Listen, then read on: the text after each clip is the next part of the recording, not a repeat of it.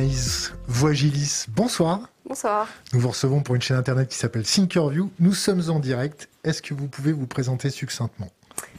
Euh, oui, donc je suis Anaïs Voigilis, comme vous venez de le dire. Je suis chercheuse associée au sein de l'Université de Haute-Alsace dans un laboratoire qui s'appelle le CRESAT, qui est situé à Mulhouse, où je conduis des travaux euh, sur euh, les enjeux de la réindustrialisation de la France et comment on peut réindustrialiser, que j'ai débuté en 2014. Et en parallèle, je suis consultante dans un cabinet de conseil qui avait financé ma thèse dans le cadre d'un contrat CIFRE. On vous connaissait pas, on vous a connu grâce euh, à un de vos tweets euh, lorsque vous étiez euh, en commission, c'était où? C'était la commission d'enquête parlementaire à l'Assemblée nationale sur la désindustrialisation et la réindustrialisation de la France. En substance, qu'est-ce que ça disait? En substance, euh, on a été, il y a eu tout un panel d'auditionnés et moi, dans, mon panel, j'étais avec euh, quatre autres économistes et euh, ce que je voulais dire dans les six minutes qui nous sont, enfin cinq minutes, j'en ai précise, qui nous sont imparties pour expliquer comment on en est arrivé là et ce qu'on peut faire. Bah, moi, j'ai voulu expliquer les, causes de la désindustrialisation et comment on pouvait s'y rebondir et avec un discours un peu énergique parce que je pense qu'il est l'heure de bouger un peu les lignes et d'arrêter d'être des naïfs sur le sujet. Alors ça tombe bien parce qu'ici on peut prendre le temps Qu'est-ce qui se passe avec l'industrie française? Quel est le constat? Où est-ce qu'on va? Quelles sont les préconisations? Quand on voit notre gouvernement euh, et notre président de la République euh, faire de grandes incantations, par exemple sur les masques, euh, alors qu'on continue à importer 97% de nos masques, qu'est-ce qui se passe? On se retrouve complètement dépossédé, on n'a plus les capacités. Est-ce que notre gouvernement un prisme de lecture moyen, long terme ou simplement court terme, court-termiste.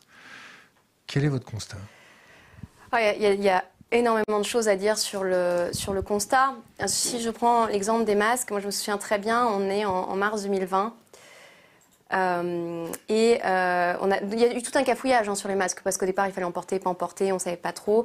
Et là on se rend compte que sur un certain nombre de euh, biens de première nécessité dans le domaine médical, on n'a plus la capacité de le produire en France. Donc on parle des masques, mais il y avait aussi le sujet des respirateurs, il y a eu les, surblouses euh, qui ont été euh, absolument dramatiques en termes d'image euh, de ce qu'est l'État français et de l'image que ça projette dans l'inconscient de, de, nos concitoyens. les surblouses, quand elles ont été remplacées dans certains hôpitaux temporairement par des sacs poubelles. Euh, il y a eu la question sur les principes actifs. On s'est rendu compte que notre dépendance était très profonde. Et là, l'un des premiers appels a été, eh ben, il faut refaire des masques en France. Et il y a eu une solidarité. Beaucoup d'entreprises ont pu reconvertir très rapidement leur chaîne pour euh, euh, faire ça. Il y a même des, gens qui sont mis à coudre leurs masques eux-mêmes, qui les ont distribués dans leur village, dans les villes, par esprit de solidarité. Et la première chose que moi, je me suis dite, pour l'histoire des masques, hein, juste pour venir rapidement dessus, c'est que on avait une usine en Bretagne qui savait les faire. On a le temps. On a le temps, je sais, on a le temps. C'est mon défaut, je parle très très vite, donc je vais essayer de parler euh, plus doucement. Euh, il y avait une usine qui savait les faire en Bretagne et qui avait été euh, fermée un an ou deux ans avant le début du confinement, faute de demande. Et c'est exactement la remarque que moi je fais à ce moment-là, c'est de dire c'est bien de faire des masques en France. Le problème, c'est qu'on va en train potentiellement de vouloir réimplanter des usines qui le font. Si on n'a pas de commande publique, ça sera un vœu pieux. Et aujourd'hui, si je suis sûre, je n'ai pas les chiffres exacts en tête, si je regarde la commande publique française, et je peux même donner un exemple, je ne l'ai pas dans ma poche. French Tech, qui est plus ou moins associé au gouvernement, les masques viennent de Tunisie. Donc c'est-à-dire que même le gouvernement français et les pouvoirs publics français ne prennent pas forcément des masques qui sont faits en France. Dans la réindustrialisation, il y a un sujet clé qui va être la demande, sur lequel on reviendra très certainement plus tard. La demande ou le patriotisme? Ah, c'est deux choses. Je pense qu'il y, a un sujet de, patriotisme. Après, euh, jusqu'où va le patriotisme? Est-ce qu'on est obligé euh, de tout faire en France et de, tout acheter en France? Euh, Je ne suis pas sûre. En tout cas, il y a un vrai effort de solidarité. Et peut-être que les masques ne sont pas la priorité, des priorités en capacité de produire en France, puisqu'on voit qu'on peut très rapidement refaire des productions françaises. Mais il y a une chose est sûre, c'est que si on veut une industrie puissante en France, ça va d'abord passer par une demande française. Et que cette demande, elle est triple. Elle est à la fois la demande euh, à travers les achats publics, donc ça va être l'évolution euh, des stratégies des acheteurs publics, euh, et euh, c'est des demandes conséquences, hein, des moyens conséquences, à la fois à l'échelle locale, l'échelle régionale, tous les EPCI, c'est euh, l'État, les administrations, etc. Le deuxième pilier de la demande, c'est tout ce qu'on va voir en B2B. Donc, euh, les entreprises. B2B, il faut expliquer parce que tout le monde n'est pas familier avec ce vocabulaire. Donc c'est l'achat euh, d'une entreprise à une autre entreprise et donc c'est euh, pas des achats, enfin c'est pas un consommateur qui achète à une entreprise. Je le raisonne, je le dis simplement. là aussi, les entreprises ont un rôle à jouer, c'est-à-dire que la réindustrialisation, elle sera vraiment puissante si on ne se contente pas d'avoir des activités d'assemblage en France comme on peut l'avoir dans un certain nombre de secteurs, les batteries, le vélo euh, et bien d'autres. C'est si on arrive à reconstituer des écosystèmes. Et pour reconstituer des écosystèmes, il faut structurer une demande, c'est-à-dire que les entreprises doivent chercher à s'approvisionner en premier lieu à proximité de leur lieu de fabrication euh, et, au moins au périmètre national, voire au périmètre européen, mais cesser de faire venir des choses de l'autre bout du monde. Malheureusement, il y a un certain nombre de choses qu'on ne sait plus faire en France. Et il y a des choses, notamment on est très en retard sur l'électronique et sur d'autres choses. Et puis il y a aussi parfois une méconnaissance de ce qu'on sait faire en France, puisqu'on a des TPE, PME qui font plein de choses, mais qui n'ont pas forcément de site internet, qui ne communiquent pas. Et donc s'il n'y a pas un moment aussi un effort pour valoriser ce qui se fait, alors ça risque d'être plus compliqué que ça ne l'est déjà. Mais en tout cas, il y a aussi un effort des entreprises de revoir leur stratégie d'approvisionnement, d'avoir une approche qui ne soit pas uniquement une approche centrée sur le prix, mais plutôt une approche sur les coûts complets d'acquisition, c'est-à-dire, regardez, j'ai mon prix d'achat, mais j'ai ma question de prix de stock, euh, de surstock aussi, parce que quand j'achète à l'autre bout du monde, j'ai le stock que j'ai présentement, j'ai le stock qui est en transit dans les bateaux et j'ai le stock qui est en train d'être produit dans les usines. Et donc avec euh, aussi euh, eh bien, plus de choses que je jette parce que je ne les écoule pas soit pour mes, produire mes, mes, biens à moi, soit parce que je, ne les, vends pas. Donc c'est ces réflexions qu'il faut avoir et on ne dit pas aux entreprises françaises d'acheter tout de suite 100% français. C'est juste déjà si tout le monde fait un effort de passer de, par exemple, de 5 à 10 d'augmenter de 5 à 10% son approvisionnement français, euh, alors on va pouvoir commencer à avoir une réindustrialisation vraiment durable. Et le troisième pilier, qui est un pilier important, c'est euh, l'acte de consommation individuelle. C'est-à-dire que la désindustrialisation, c'est aussi, c'est difficile à dire parce que j'entends qu'il y a des questions de pouvoir d'achat, il, y a plein de choses, mais c'est aussi nos choix individuels. C'est-à-dire quand je fais le choix d'acheter, par exemple, un tournevis qui est made in China plutôt qu'un tournevis plus cher en France, parce que je dis bah, mon usage en fait il est euh, trois fois par an donc j'ai pas besoin de mettre plus cher dans, un truc peut-être plus solide eh bien je condamne euh, aussi des emplois en France ce qu'il faut se dire c'est que tous nos actes ont des conséquences sur l'écosystème. Tous nos choix ont des conséquences sur ce qui va se passer dans notre pays ou dans le monde. Et c'est très dur parce qu'on on se dit, oui, en fait, on a tendance à se déresponsabiliser. Or, on a aussi une responsabilité individuelle. Et euh, on a aussi une capacité par nos choix à influencer les entreprises par une question de, rapport de force. Si demain tout le monde se met à boycotter quelqu'un qui fait fabriquer quelque chose en Chine parce qu'on estime que c'est des produits euh, qui ne respectent pas, qui détruisent l'environnement, qui ne respectent pas les standards sociaux, etc. Alors il y a quand même une capacité des consommateurs à faire revoir les stratégies des, entreprises. Euh, et l'autre chose qu'il faut, qu'il faut dire, c'est qu'on est aujourd'hui beaucoup dans une société qui surconsomme. Et je crois qu'il y a, à travers ces réflexions de consommer plus français, il y a aussi une plus locale dire peut-être pas plus français, mais plus local, parce que je pense que c'est. On peut dire plus français. Plus français, mais c'est aussi euh, les Italiens vont se dire je vais consommer plus italien, les Allemands je vais consommer plus allemand. L'enjeu, c'est une consommation aussi plus responsable. Et donc, c'est euh, raisonner, au lieu de raisonner pour le consommateur en, coût d'achat, c'est en coût d'usage. Se dire peut-être que j'achète un t-shirt 5 euros et donc je peux en acheter 10, sauf qu'en fait, les 10, ils vont durer un an et que je vais en acheter un plus cher qui sera euh, fait localement avec des ressources locales, mais qui va durer plus longtemps. Au final, le coût d'usage va montrer que bah, la, question du, pouvoir d'achat, elle peut peut-être être aussi euh, euh, relativisée. Et, la chose qu'il faut se dire, c'est que le moins cher dans lequel on est, l'économie du low cost, euh, l'économie fast fashion, fast fashion, hard discount, etc. C'est pas parce que c'est moins cher, c'est une illusion. Le moins cher a un coût très cher. Il a un coût individuel sur le temps long parce que du coup on va acheter plus, mais il a un coût pour la société qui est énorme. C'est-à-dire qu'en en, choisissant de euh, consommer euh, du moins cher des produits pas français, on a aussi contribué à la désindustrialisation. Après, euh, si on peut revenir aussi, pourquoi on s'est désindustrialisé peut-être La désindustrialisation, je crois qu'il faut le dire avec une forme de sévérité de lucidité, c'est un pays qui a abandonné son industrie. C'est un pays, ce sont des élites, sont des élites qui ont considéré qu'à un moment, l'industrie n'avait plus sa place dans une économie euh, dite moderne, économie post-industrielle. C'est quoi les élites? Alors les élites, qu'est-ce qu'on met derrière les élites? C'est une très bonne question puisque c'est un peu un tarte à la crème que tout le monde utilise, mais je veux dire, ce sont ceux qui avaient la capacité de décider, donc les responsables politiques, les hautes, les hautes administrations, euh, un certain nombre de dirigeants d'entreprises, euh, des cabinets de conseil, qui ont aussi conseillé les entreprises dans leur stratégie de désindustrialisation. C'est euh, euh, j'en fais un, bon tour. Et c'est aussi peut-être les médias euh, en véhiculant euh, ces discours.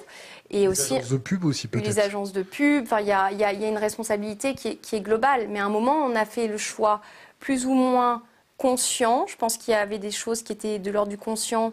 Et pourquoi je dis conscient inconscient? C'est-à-dire qu'on s'est volontairement dé, dé, détourné de notre industrie. On est passé de grandes ambitions industrielles à des politiques d'accompagnement des plans sociaux et de ralentissement euh, de, ces choix à partir de la fin des années 70, début des années 80. Et pourquoi je dis que c'est aussi un non-choix? C'est qu'on a les Allemands d'un côté qui font le choix très ferme d'être un pays industriel. Les Allemands, euh, vous avez euh, une entente des grands partis politiques sur le fait que c'est un pays site de production et que l'industrie est le cœur du réacteur. Et vous avez à côté un autre exemple qui est l'exemple britannique qui est de dire, euh, eh bien, on va devenir plutôt une économie de service, euh, une place financière, etc., qui est un autre choix, qui a eu des conséquences, hein, notamment sur les inégalités, sur, euh, ils ont essayé d'amoindrir les effets de la désindustrialisation en attirant des capitaux étrangers, ce qui s'est avéré être un drame. Euh, à plein d'égards, puisqu'il y a eu beaucoup de, pertes d'argent euh, public. Et nous, on ne fait pas vraiment le choix. On a un entre-deux. On n'est plus une puissance industrielle parce qu'on ne s'y est pas intéressé, mais on ne l'a pas finalement choisi aussi clairement que le Royaume-Uni, et on n'est pas devenu vraiment une économie de service. Et, et résultat, on est aujourd'hui dans une situation, on ne peut pas être totalement indépendant il faut être lucide, il faut être honnête, on ne sera jamais totalement indépendant. Pourquoi? Parce qu'on n'a pas de matière première parce que Pour des questions de matière première, on sera forcément dans une situation de, dépendance, pour une situation de taille d'économie où on ne peut pas... Je pense qu'on peut être indépendant à l'échelle européenne, on ne peut pas être indépendant à l'échelle nationale. Mais nous, notre drame, c'est que on n'est plus à l'échelle de l'indépendance choisie, la dépendance choisie, on est dans l'ère de la dépendance subie. Forcée. Forcée. Euh, et, malheureusement, 40 euh, ans de désindustrialisation, on n'y revient pas en deux ans et à l'effort d'une crise avec quelques milliards. Surtout quand vos voisins proches ou moins proches, ont eu des stratégies de maintenir une, industrie. Et, ce que je voudrais dire aussi là-dedans, qui est très important à mon avis, qu'on dit assez peu, c'est qu'il y a encore un mythe chez certains de dire oui, mais ce qui compte, c'est la valeur, on va se concentrer euh, sur euh, les hautes technologies, euh, parce que tout le discours de la désindustrialisation, c'était on se concentre sur l'amont et l'aval, le fait de produire, le fait de faire n'est pas important. On a complètement sous-estimé l'importance d'avoir des liens entre innovation et site de production, d'avoir les deux proches comme on le trouve en Chine, comme on peut le trouver ailleurs. Ça, c'est une, une, une, chose. La deuxième chose, c'est qu'on se dit aujourd'hui, on va se positionner sur les biens de technologie. Mais les gars, tout le monde a envie de se positionner sur les biens de technologie. Vous croyez que la Chine a envie de rester un pays atelier? Vous croyez que la Chine et les Chinois, avec la condescendance dont, on les traite, ils ont, ils ont envie de ce destin? Mais non, ils investissent, ils sont en train d'investir des milliards avec des plans très précis, une politique certainement très autoritaire et qu'on peut critiquer, et ça, il n'y a pas de problème. Mais on est en train de, se mettre le doigt dans l'œil en pensant qu'on va rattraper notre retard. On je ne sais pas si on est naïf ou si on est encore dans une forme de condescendance, mais euh, il, faut vraiment prendre conscience de là où on part, de là où on part et tout ce qu'on a à faire et le fait qu'on ne peut pas le faire seul et malheureusement euh, nos alliés ne sont pas si nombreux que ça puisque au sein Ils sont, sont peut-être pas nos alliés d'ailleurs. Alors, ça dépend desquels on regarde. Si on regarde les États-Unis, euh, je pense que chacun joue, joue sa partition et, et a ses stratégies.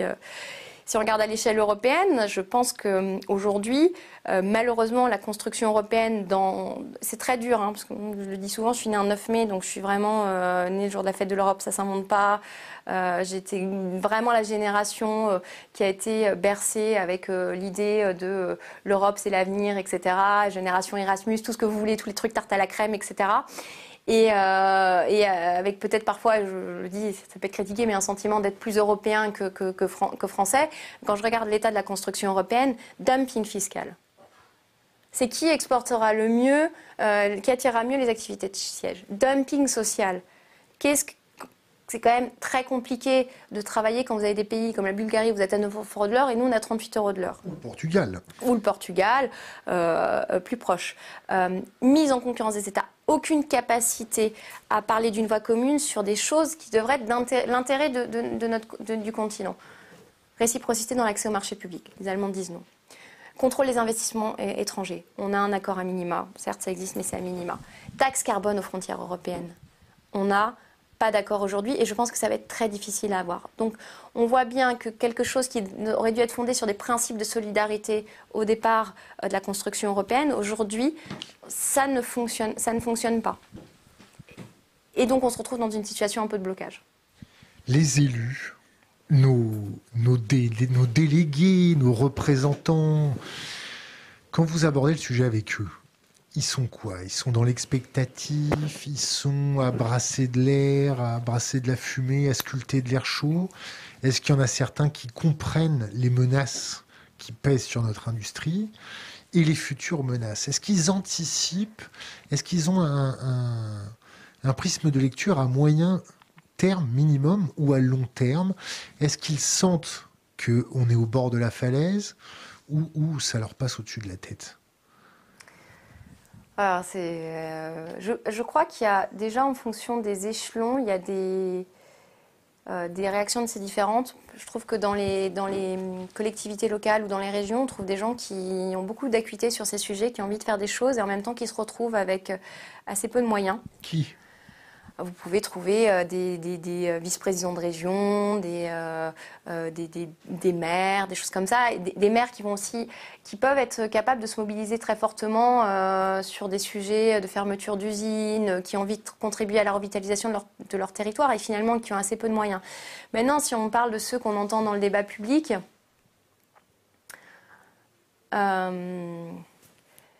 je, vais vous dire un truc très sincère. J'avais dit, moi j'ai fait une thèse parce qu'il y avait Arnaud Montebourg au ministère du redressement productif. On passe le bonjour d'ailleurs. On lui passe le bonjour au passage.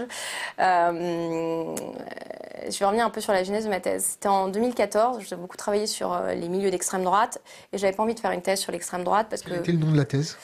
Alors ma thèse, c'était les enjeux et les déterminants de la réindustrialisation de la France. Et avant, si vous voulez tout savoir, j'ai fait un mémoire sur les élections municipales à Marseille et sur l'extrême droite, parce qu'à ce moment-là, l'extrême droite faisait de bons scores, avec notamment des premiers sénateurs RN qui a été élu à Marseille, Stéphane Ravier. Et, euh, j'ai travaillé sur le vote euh, des personnes issues de l'immigration pour le Rassemblement national dans le Sud. Enfin, je fais un, certain nombre de, de recherches là-dessus, mais j'avais pas envie de faire ma thèse parce qu'il y a un aspect assez déprimant que que le Rassemblement national en France, il y a une sorte de, psychose nationale, c'est-à-dire on en parle, on en parle beaucoup, mais finalement ça s'attelle pas vraiment à ce qui pourrait remédier au vote. Et, c'est à ce moment-là, je, commence à travailler dans une, dans une région, au cabinet d'un président de région, c'était la région Poitou-Charentes, hein, tout, savoir exactement.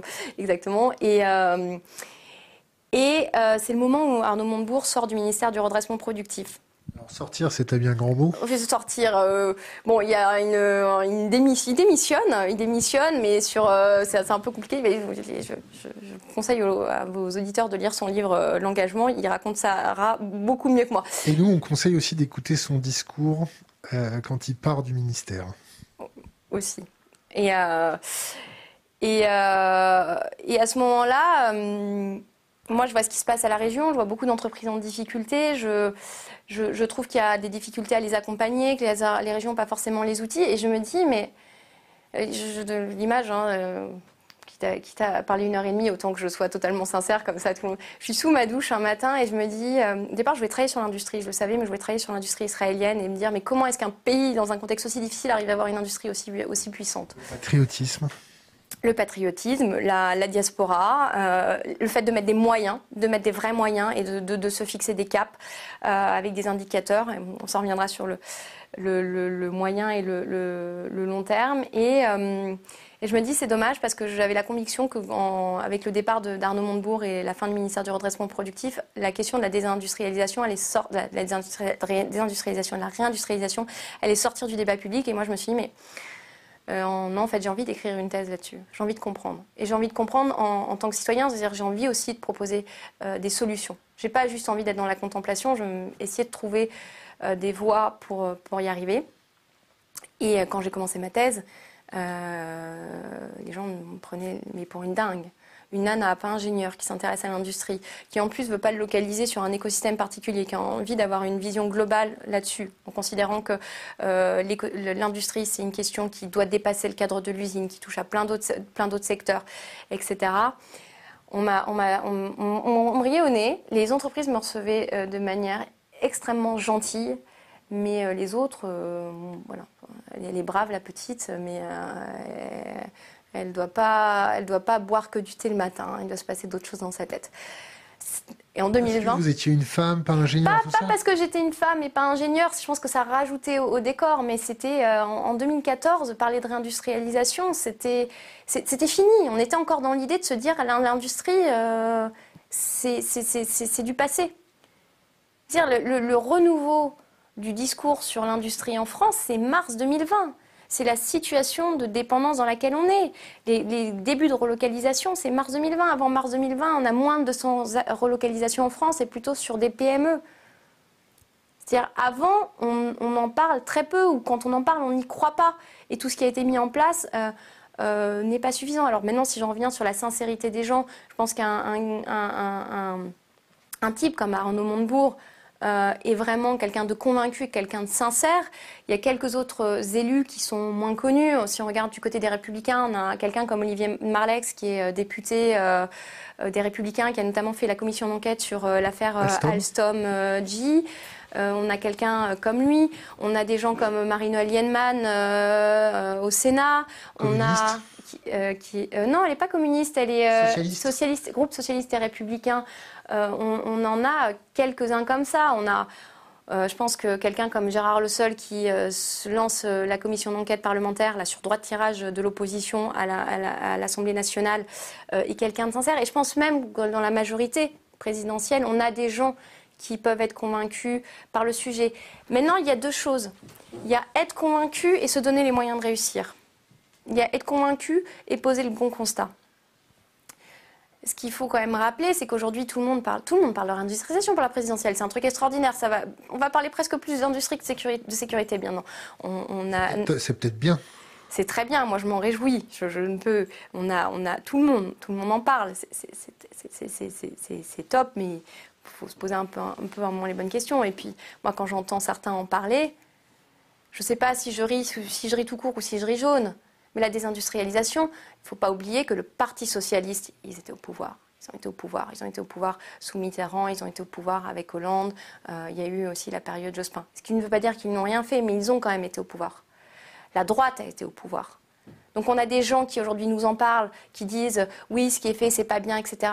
Mais qu'est-ce que vous avez fait quand vous étiez au pouvoir? Et si je la lis à la question environnementale, question environnementale, on en parle aussi avec autant d'acuité depuis la crise. Euh, on ne pouvait pas l'ignorer.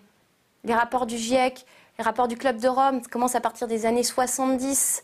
Donc là, on se retrouve dans une situation où il faut avoir une vision de long terme. Et en même temps, on est vraiment dans un temps très court pour faire des transformations qui vont être extrêmement douloureuses. Il faut... Pour les citoyens, pour nos concitoyens, parce que ça va avoir un impact sur le pouvoir d'achat. Je ne parle même pas des questions de croissance ou de décroissance. Je n'ai pas de religion sur le sujet. Je ne suis pas économiste. Je n'ai pas de compétences à, trancher le débat. Mais ça va forcément avoir des conséquences sur le pouvoir d'achat. Ça va avoir forcément des, compétences sur nos choix, des conséquences sur nos, choix de vie. Donc les citoyens, les entreprises. Les entreprises peuvent donner un des drames qui sont en train de se produire et qui font dire que l'industrie, on ne s'émeut pas toujours là où il faudrait. Les fonderies, MBF, les fonderies du Poitou et, bien d'autres. Vous ne croyez pas qu'on pouvait anticiper le sort de ces fonderies? La conversion du thermique à l'électrique? Alors je sais que ça fait discours très énervé, on me dit qu'il ne faut pas s'énerver. Alors je ne vais pas redire que j'ai 30 ans et quand on a 30 ans dans ce pays, on a envie de s'énerver, mais on a envie. Moi, je veux dire, c'est mon avenir aussi.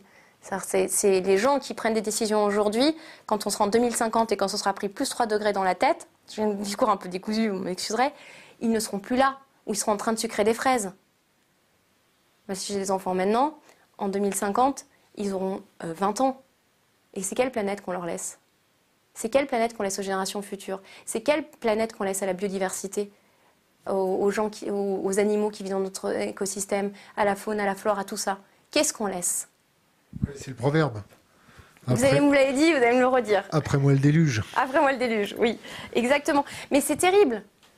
C'est terrible. Et, ça aujourd'hui, parce qu'on a un manque de... c'est pour ça que je dis l'industrie, il faut la penser au-delà des murs de l'usine. Et il faut, il faut avoir un ministère qui ne soit pas qu'un ministère de l'industrie. On ne peut pas penser l'industrie sans penser les questions d'infrastructure. Quand on, quand on parle euh, de, euh, de transition euh, vers le véhicule électrique, quand on parle de l'hydrogène, qui prête un débat en tant que tel, parce qu'on entend un peu tout et n'importe quoi, on, sait qu'on va augmenter nos besoins en électricité. Donc on a besoin d'une réponse sur les infrastructures. Est-ce qu'on est capable de produire de l'électricité suffisante?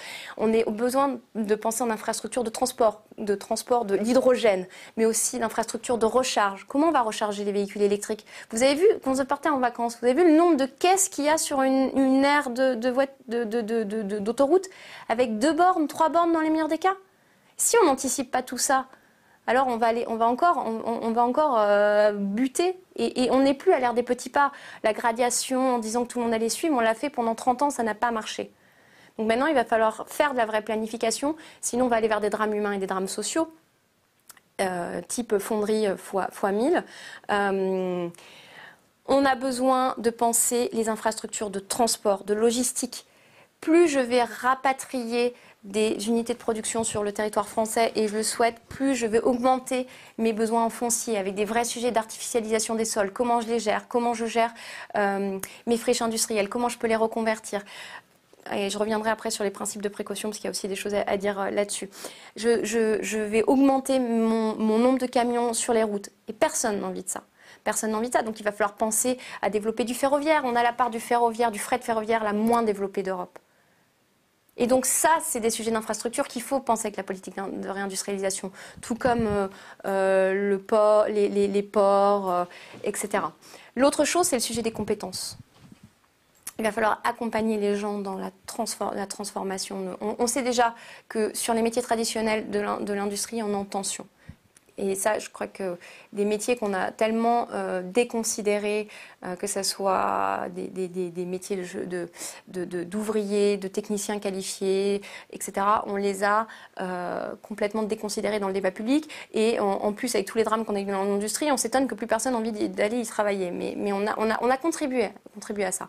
Après, il y a tous les, parcours de nos dirigeants, etc., qui contribuent, à, à mon avis, à, créer un rejet dans l'industrie. On a, on a tension sur les compétences actuelles, tension sur les compétences futures, quand on parle d'industrie 4.0, etc. Donc, ça veut dire qu'on va mettre une, couche de soft beaucoup plus importante dans les usines, donc avec des sujets d'algorithmie, donc des compétences qui sont déjà en tension et qui se situent plutôt dans les métropoles, quand tout l'enjeu de la réindustrialisation va être plutôt d'aller placer les usines dans les villes petites et moyennes pour les effets d'entraînement de 1 à 3 à 4 emplois indirects. Quand on crée un emploi direct dans l'industrie, on crée 3 à 4 emplois indirects.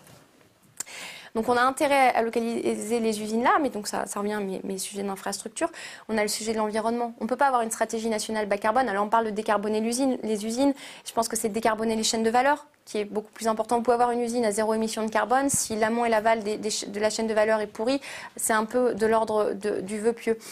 Euh, on a un, exemple, un exemple, par exemple, pourri en amont et en aval euh, bah, Je ne sais pas si je prends euh, une usine qui produirait je, de, l'acier. De, alors, de l'acier, c'est compliqué parce que déjà, c'est une, une, production par nature carbonée. Alors, on peut décarboner l'acier, va sous-entendre de, décarboner la production d'électricité, décarboner, enfin, production d'électricité pour faire tourner les fours, et après de, réfléchir au, à l'acier que je mets, enfin, le, ce que je transforme en acier est-ce que c'est de la ferraille ou est-ce que c'est euh, du minerai de fer euh, Si c'est de la ferraille, je suis dans une démarche plutôt d'économie circulaire, de recyclage. Donc il y, a ça. Mais je pense par exemple, si je prends une usine qui fait des shampoings, mon usine qui fait des shampoings, elle peut être euh, à, zéro, émission carbone ou faible émission carbone. Mais si euh, mes mm, composants matières premières viennent de l'autre bout du monde, donc déjà avec un impact transport énorme, euh, je ne vais pas être en, bonne, en bonne situation. Si les matières premières sont extraites de manière désastreuse ou à l'autre bout du monde dans des usines qui ne respectent pas les mêmes normes environnementales et sociales, ça va pas être, euh, ça, va pas non plus être euh, la panacée. Et si derrière j'ai un transport ultra carboné, que j'ai pas prévu euh, le moyen de recycler mes emballages, etc. Alors je vais peut-être décarboner mon usine dans l'absolu, mais j'ai pas résolu le problème. Et, c'est pour ça qu'il faut lier les politiques environnementales aux politiques industrielles, parce qu'il y a un message aussi à passer, c'est que Euh, j'ai un copain qui me dit toujours l'industrie c'est 20% des émissions, c'est 100% des solutions. Alors je ne sais pas si je suis totalement d'accord avec lui. En tout cas, une chose est sûre, c'est que si on veut garder euh, notre confort de vie actuel, on a besoin des industriels, on a besoin des procédés industriels pour réaliser ces défis. Ce qui ne faut pas dire qu'il faut être naïf, ce qui ne faut pas dire qu'il faut tout accepter, mais on ne sortira pas euh, de, cette situation climatique sans l'industrie. Maintenant, il faut avoir une stratégie qui soit liée et cohérente avec nos ambitions environnementales. L'autre chose, c'est qu'il faut, à mon avis, faire un effort de planification.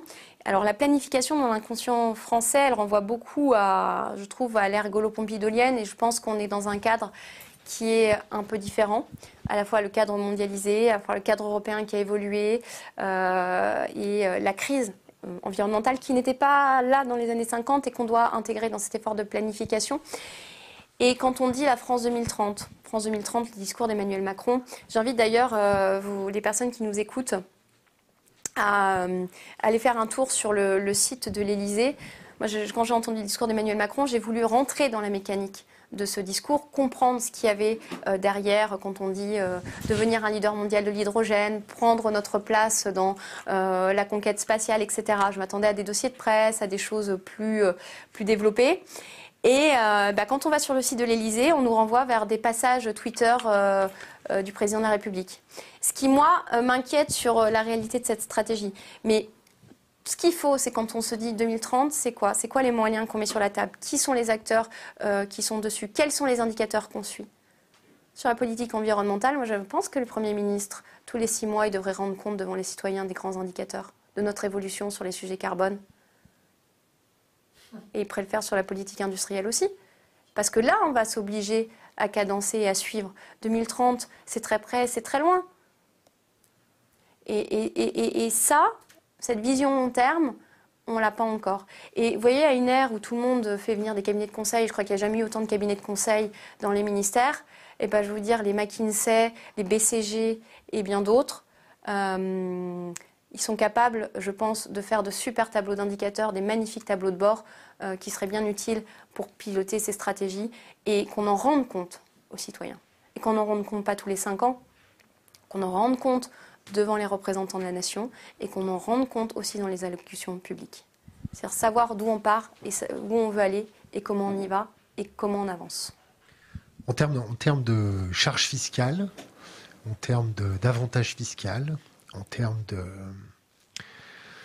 subventions, est-ce que tout se passe bien? Est-ce qu'on a, on a quand même une stratégie fiscale? Est-ce que nos subventions pour baquer notre industrie euh, sont, sont bien là? Est-ce que est-ce que est-ce que c'est bien opéré? Je ne sais pas si ma question est très claire. Oui, je la comprends. Euh, vous parlez à la fois de la fiscalité et à la fois des, aides. Je pense qu'il faut faire tabula rasa de tout ça et euh, refaire un. En fait, pourquoi je dis ça? On, entend beaucoup parler euh, dans le débat public de la fiscalité trop importante en France, des charges et des cotisations trop lourdes, de la taxation. Alors ça, c'est pas total. Il y a des choses qui sont pas totalement fausses. Hein. On a des, écarts par rapport à, nos, pères euh, européens. Il y a peut-être des choses à faire. Et on est le roi de la, petite taxe. Hein. dès qu'il y a un problème, on invente une nouvelle taxe et avec euh, une, espèce de, croissance normative dans tous les sens qui, sont, euh, qui, est absolument euh, insupportable. Je reviens après sur le principe de précaution, parce que ça me tient à cœur, mais, mais il faut pas se leurrer. Hein. C'est pas parce qu'on aurait une fiscalité beaucoup plus faible qu'on serait meilleur en termes d'industrie. Parce qu'il y a beaucoup d'industriels aussi qui font tourner des usines en France, qui sont restés en France depuis les débuts de la désindustrialisation, malgré tout le mal qu'on dit. Et qui sont là et qui en font une fierté d'être dans leur territoire et de contribuer à faire vivre, euh, euh, à enfin, qui sont heureux de contribuer euh, à l'effort collectif, à l'économie française, qui ont le sentiment de jouer un rôle, un, rôle clé. Et, donc il y a des gens qui réussissent malgré tout l'enfer qu'on décrit. Donc il faut aussi se dire... C'est bien particulier c'est soit ceux qui sont très très euh, fiers de produire français parce qu'à à, l'export, on a encore ce vernis de Made in France. Non, je, je. Je suis à l'export. On est, on est un des pays les plus mauvais exportateurs. Euh, on a, euh, dire, on parle beaucoup de nos grands groupes. Euh, les Italiens, c'est principalement des ETI spécialisés sur des marchés, des ETI, pardon, des PME spécialisés sur des marchés de niche et qui exportent. Les Allemands arrivent aussi à exporter. le Made in France a une valeur, mais la Dutch Qualitat, elle a aussi une valeur. Le Made in Italy, il a une valeur.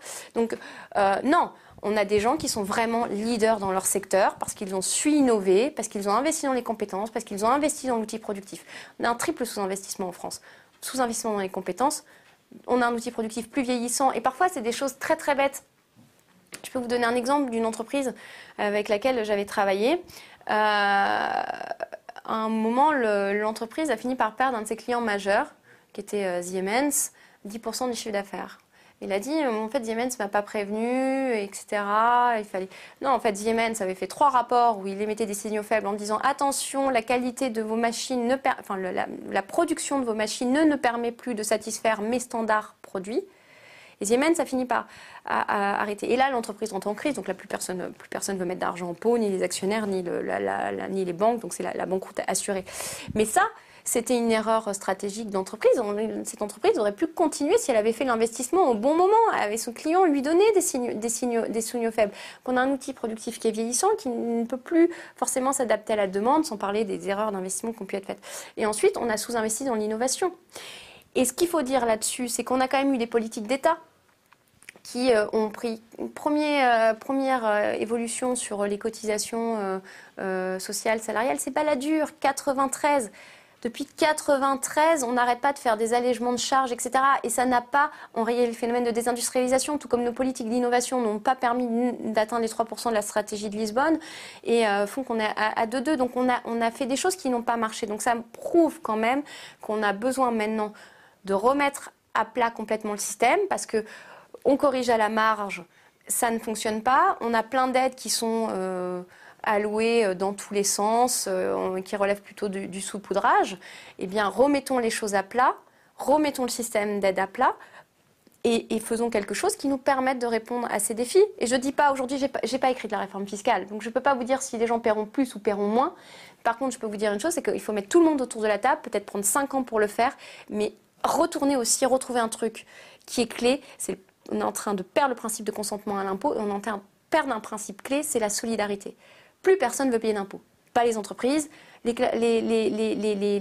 retrouve le même phénomène chez les citoyens. Alors il y a ceux qui ont les moyens de faire sécession par des mécanismes de contournement de l'impôt, etc. Mais il faut renouer avec un principe de solidarité autour de l'imposition. Et ça, euh, eh ben moi je vois beaucoup de gens qui me parlent d'allègement de, de charges, qui me disent qu'il faut encore abaisser les impôts de production. Mais un, si on n'a pas le bon positionnement de gamme des entreprises, si le modèle économique n'est pas bon, vous pouvez abaisser euh, les, charges autant que vous voulez. On, va pas, on a aussi un modèle social à financer. On va pas, ça ne fonctionnera pas. Et deux, il faut renouer avec ce principe de consentement à l'impôt. Donc il faut tout remettre à plat et se donner une fiscalité qui va nous permettre de financer la transition écologique. Je même pas, même plus s'il faut parler de transition écologique. Je crois qu'il faut peut-être parler de rupture écologique. Je ne sais pas, mais ça va coûter. C'est pas, pas 30 milliards. Hein. C'est pas 30 milliards en termes d'infrastructures. Euh, et de tout. On est sur des dizaines et des dizaines de milliards. Et, ça, on, voilà, on, rêve, on rêvasse un peu encore. Si on fait, ça fait, ça fait 39 minutes qu'on fait un constat. Si on fait pas ça, on s'expose à quoi? On s'expose à quoi?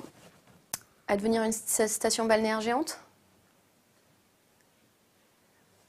Un pays de tourisme? On est déjà un pays de tourisme. On est déjà un pays de tourisme, c'est vachement bien, il faut continuer, je ne dis pas ça. Ça, fait les, beaux jours de euh, certaines entreprises américaines qui louent euh, des biens euh, dans Paris et qui contribuent à faire augmenter le prix des loyers. mais non, si on ne fait pas ça, qu'est-ce que...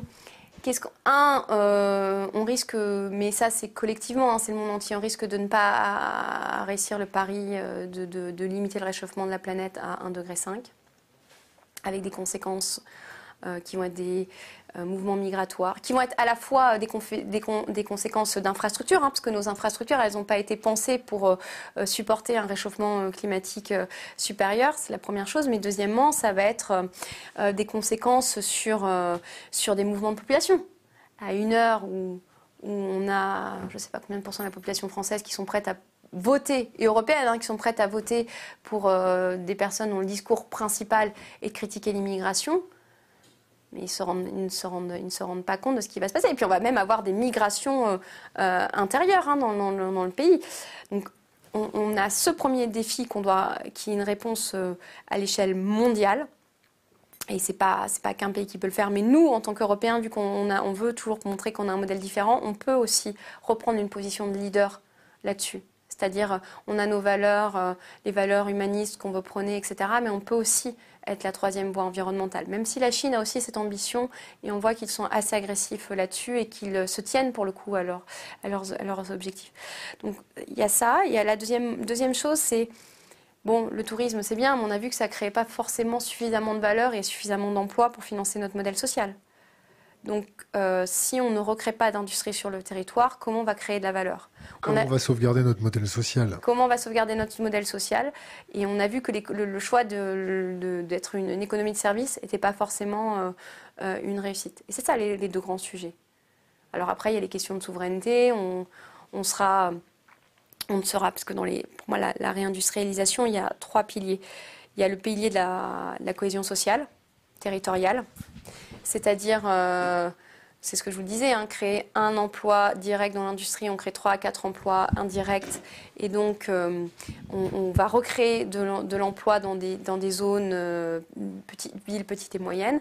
Donc, cohésion sociale et territoriale. Le deuxième enjeu, c'est l'enjeu de souveraineté c'est-à-dire passer d'une situation de dépendance subie à une situation de dépendance choisie.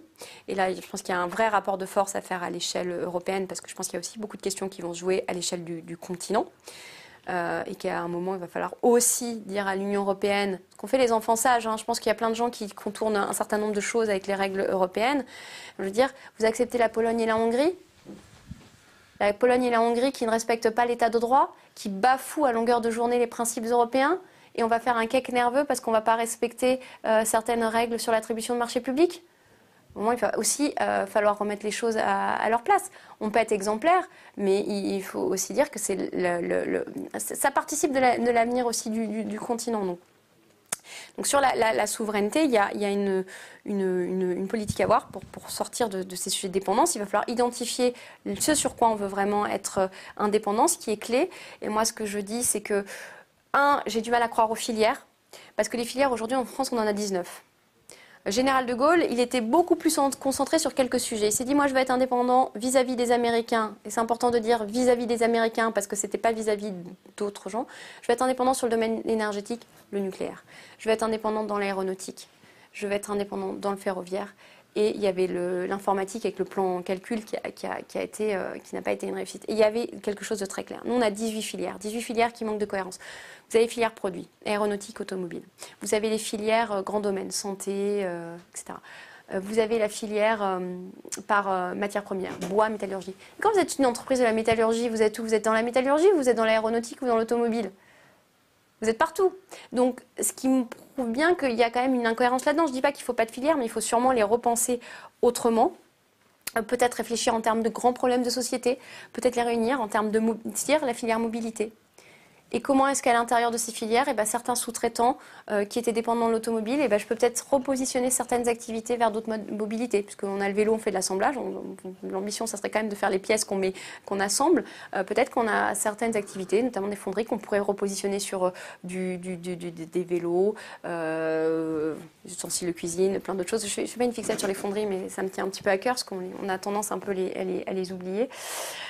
Euh, et il faut raisonner après euh, sur la chaîne de valeur, se dire qu'on a des points de force en France et en Europe. Je prends le semi-conducteur, on a des entreprises qui sont leaders dans des aspects de la chaîne de valeur du semi-conducteur, et c'est repartir de ces points de force dans tous les domaines pour remonter en amont et en aval la chaîne de valeur et reconquérir des positions dominantes. Et c'est donc, si on part de nos points de force, c'est partir de nos avantages, mais euh, on va avoir du mal à créer ex nihilo des choses que d'autres, sauf qu'on juge vraiment stratégique pour des questions de défense, etc., auquel cas on a intérêt à rapatrier vraiment sur le, territoire, euh, si dans le domaine de la, santé, de la pharmacie. Et là, il y, a des vrais... La data La data, euh, du numérique. Alors le numérique, c'est pas mon sujet, mais je crois que Tariq Krim est déjà venu, donc je vous conseille de faire venir, et je vous conseille aussi pour les gens qui écoutent, d'aller voir les travaux de quelqu'un de génial qui s'appelle Ophélie Coelho. Alors, je prononce peut-être pas très très bien son nom, mais qui a travaillé sur aussi tout ce qui est infrastructure dans le numérique, notamment les câbles, etc. Parce que le numérique, euh, tout le monde se dit, ah, c'est un truc évanescent. Enfin, le numérique, c'est surtout du hard avec des bons procédés industriels, donc des câbles, euh, des, infrastructures, des câbles, infrastructures physiques, tous nos, supports de communication, etc. Et après, il y a la couche, soft à laquelle tout le monde pense et sur lequel on n'est on pas plus souverain qu'ailleurs, mais c'est tous ces sujets à, à envisager. Euh... Vous parliez de points de force. en termes de guerre économique, c'est important les points de force. Qu'est-ce qui nous reste à l'heure actuelle? Ah, qu'est-ce qui nous reste? On a, on a perdu un certain, on a, on a, dilapidé un certain nombre de choses. Je... Où on s'est fait, permettez-moi l'expression, mettre en laisse? Euh, oui, alors oui, on s'est fait. En fait, je pense qu'on a, on a parfois. Euh, on n'a pas voulu voir. en fait, le problème, c'est qu'on n'a pas de. En se désindustrialisant, on a perdu aussi une réflexion stratégique. C'est-à-dire qu'aujourd'hui, dans, un, certain nombre, un certain nombre de personnes dans la haute administration, de responsables politiques ou, autres, ont, perdu le réflexe de ce qu'était un actif stratégique. Quand on fait, euh, on vend Alstom à Adji, alors qu'on fait du nucléaire un de nos, atouts, on ne se dit pas un moment, mais on est en train d'obérer euh, sur le temps long notre, souveraineté. Et là, on est, sur un, vrai acte de prédation. Finalement, personne. Alors, personne s'en est ému, et en même temps, je pense qu'il y a un vrai trauma parce que on a eu un affaire sensible euh, il n'y a pas longtemps. Il y a un, un, film qui va sortir sur le combat des salariés euh, d'Alstom euh, sur France 3 la semaine prochaine aussi. Donc, il y, a, quelque chose qui reste, c'est-à-dire qu'on n'arrive pas à le, digérer. Et pourtant, à l'instant T, on ne s'est pas dit que ça allait euh, obérer euh, notre souveraineté. Et en même temps, on a des points de force sur des entreprises qui ne sont pas connues. Euh, Photonis, hein, qui a été racheté in extremis parce qu'il y a eu aussi une réaction des médias et de l'opinion publique. On a quand même un certain nombre de sous-traitants d'Airbus qui savent faire des choses. On a, on, a, on a des ST microélectroniques, tout ce qui se passe à Kroll, dans l'électronique. On a des gens qui sont capables de penser dans ce pays. Donc on n'est pas complètement à poil, on a quand même une culture industrielle, on a, on, a tout ça, mais euh, ça, il faut mettre du lion autour. C'est pas parce que vous avez euh, des gens dans leur coin qui savent faire des choses que ça en fait une stratégie industrielle et que ça nous prémunit des prédations. Si on préserve pas en plus ce qu'on a, si dans nos stratégies de commande publique, les stratégies de commande publique, on est capable d'aller se maquiller avec des entreprises américaines alors qu'on a des solutions françaises ou européennes ou européennes. C'est-à-dire qu'on prend un pistolet, on met ses deux pieds comme ça et on se tire deux balles. Et après, on se dit, ouin, ouin, on n'est pas content. Je ne vais pas m'énerver plus. C'est pas bon pour mon, mon cœur. Une petite question. Comment on réindustrialise la France dans un contexte de pénurie d'énergie et d'énergie chère alors que certaines usines s'arrête déjà parce que le budget énergie est devenu insupportable. Je pense justement, par exemple, aux fonderies et aux autres industries lourdes, gros consommateurs. Question du petit Pascal.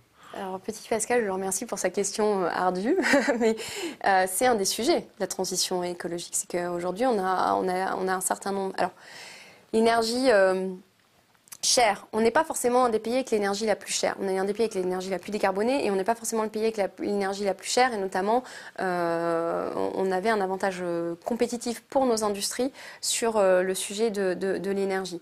mais ça, ça va devenir un, sujet, je, l'entends.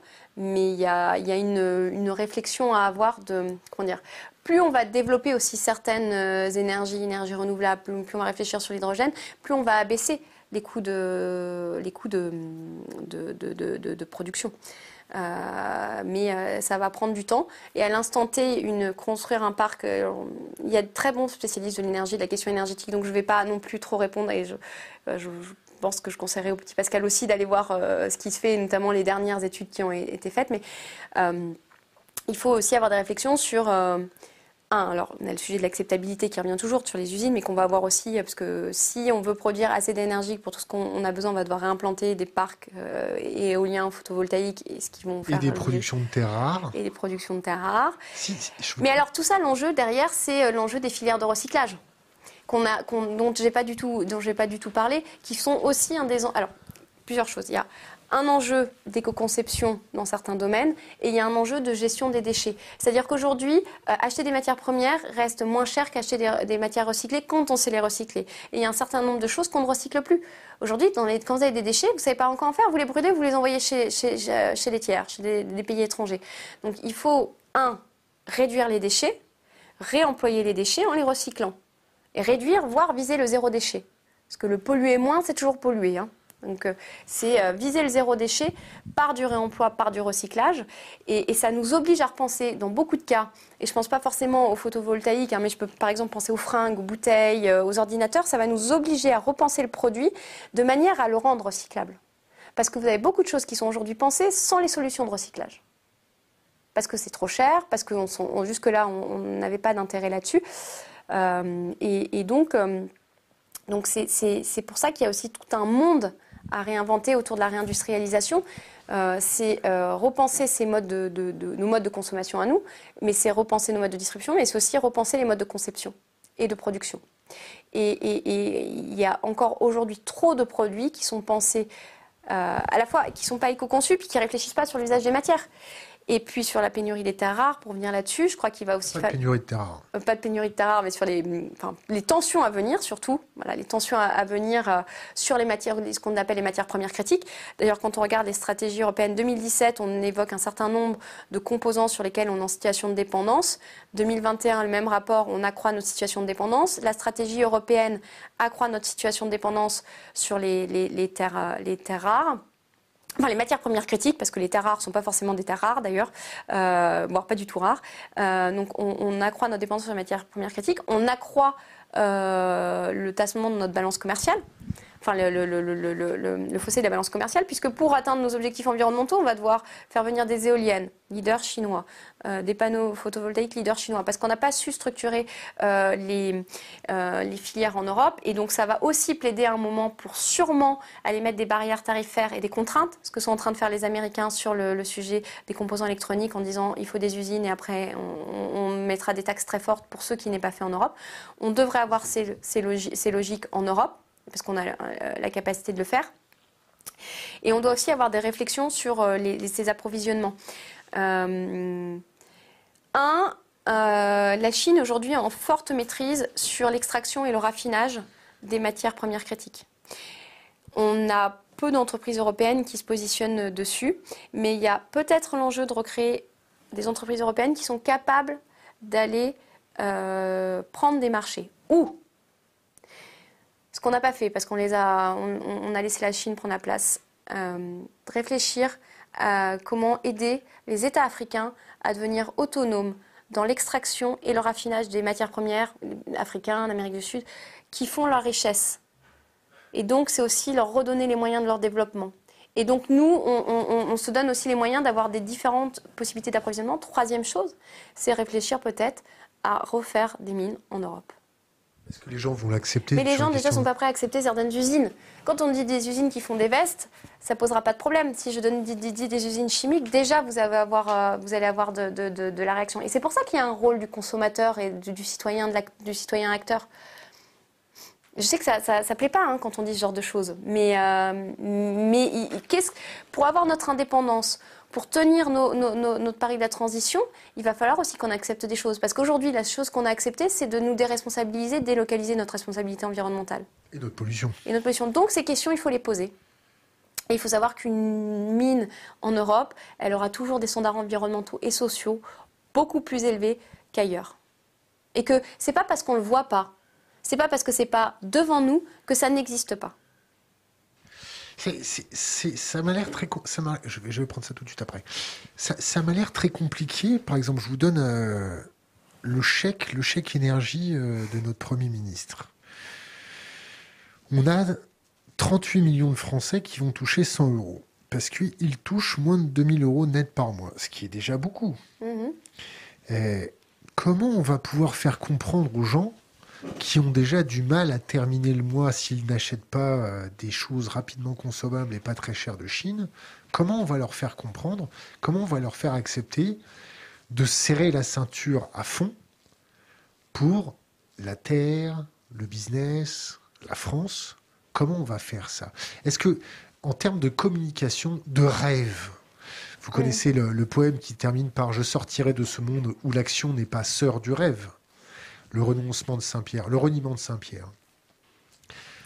Est-ce qu'il manque pas un peu de rêve? Est-ce qu'il manque pas un peu de cap? Est-ce qu'il manque pas un petit peu, pas un homme providentiel, mais, mais quelqu'un qui nous dit Ok, maintenant il faut y aller, il faut se redresser les manches, pas un discours wishful thinking, nous sommes en guerre, là là là là là là. Oui, ouais, je, alors, sur le chèque énergie, déjà, il me semble, on donne 100 euros pour acheter, pour, pour, acheter l'énergie, qui est extrêmement taxée.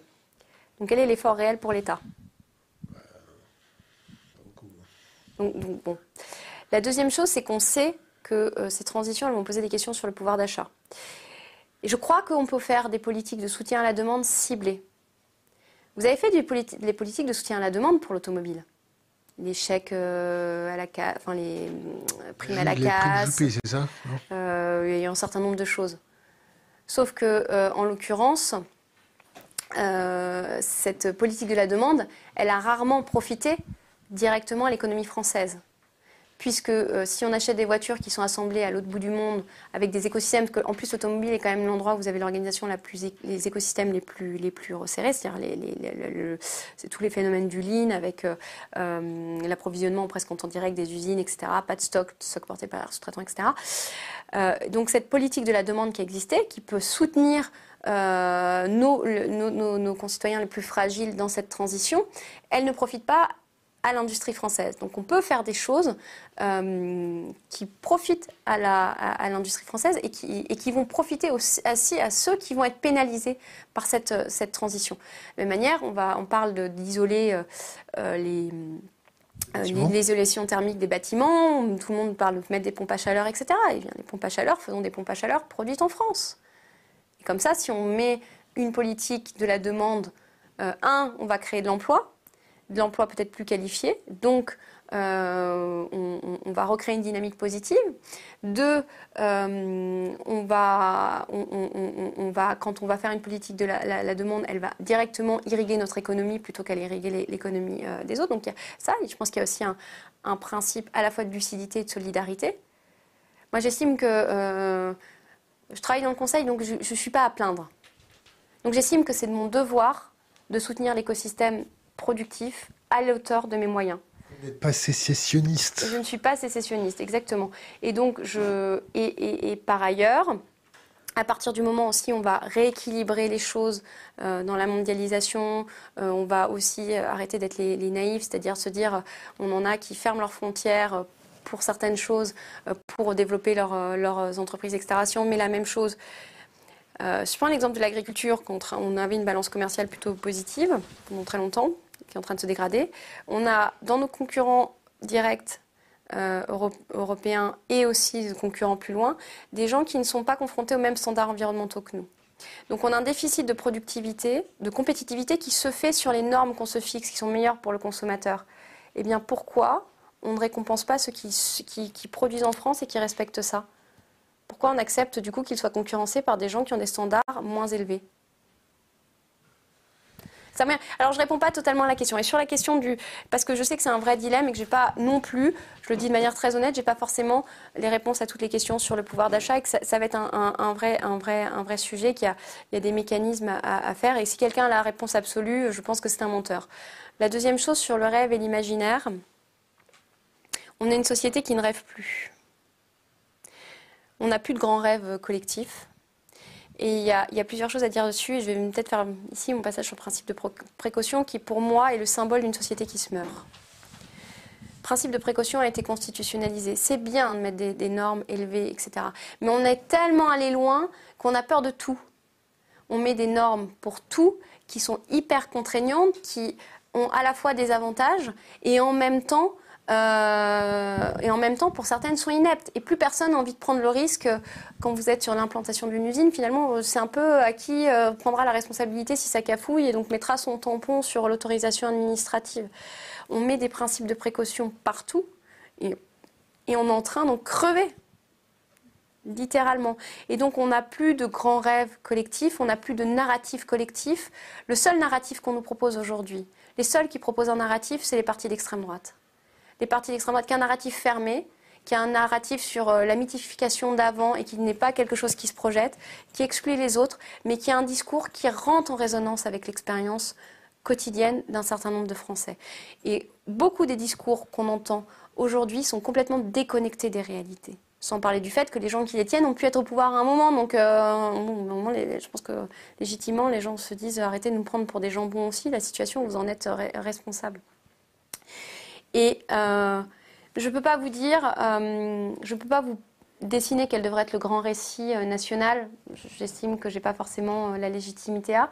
En tout cas, parce que moi je travaille beaucoup sur l'industrie et je ne connais pas assez bien peut-être les autres sujets. Vous voyez, même déjà l'industrie, c'est tellement large qu'on ne peut pas être expert de tout et qu'il faut toujours aborder les choses avec beaucoup d'humilité. Mais euh, quand j'ai écrit ma thèse, la première préconisation que j'ai donnée, j'ai dit, euh, et d'ailleurs c'est celle dont je me souviens le mieux, si vous me demandiez hier de, me dire euh, c'est quoi les 35 000 préconisations, recommandations que tu as mises dans ta thèse, je me souviens d'une seule qui était la première, c'était reconstruire un imaginaire autour de l'industrie. Euh, parce que l'industrie, elle a été euh, euh, beaucoup dénigrée dans le débat public. Et quand je dis imaginaire, parce qu'il y a eu un, propos de la ministre de l'Industrie, Agnès Pannier-Runacher, dans le cadre d'un événement BPI, où elle dit l'industrie, c'est pour ton pays, c'est pour la magie, qui était à la fois, je ne peux pas la blâmer parce qu'elle a essayé de, créer quelque chose sur l'industrie et à la fois, c'était extrêmement maladroit parce que ça occulte toute une, toute une réalité de l'industrie. L'industrie, c'est aussi les 3-8, les 4-8, les 5-8, le travail posté, c'est euh, des gens qui travaillent debout dans le froid. C'est aussi des conditions difficiles. Et on ne peut pas rendre invisible dans le débat public cette réalité. Parce que si on veut reconstruire l'industrie, et si on veut recréer un imaginaire, c'est aussi dire qu'il y a une part de difficile dans l'industrie. Ça ne veut pas dire qu'il n'y a pas de métier extraordinaire. Ça ne veut pas dire qu'il n'y a pas des choses magiques dans l'industrie. Les procédés de transformation de la matière, quand vous allez dans une usine euh, qui fait euh, de des barrettes d'aluminium, s'il y a des choses exceptionnelles. Quand vous regardez, euh, il y a plein de choses. Mais il y a aussi une part des métiers difficiles. Et vous pouvez avoir des métiers aussi qualifiés qui vont être difficiles. Et ce qui est dramatique, c'est qu'à travers cette ce discours, on, essaye de rendre l'industrie merveilleuse.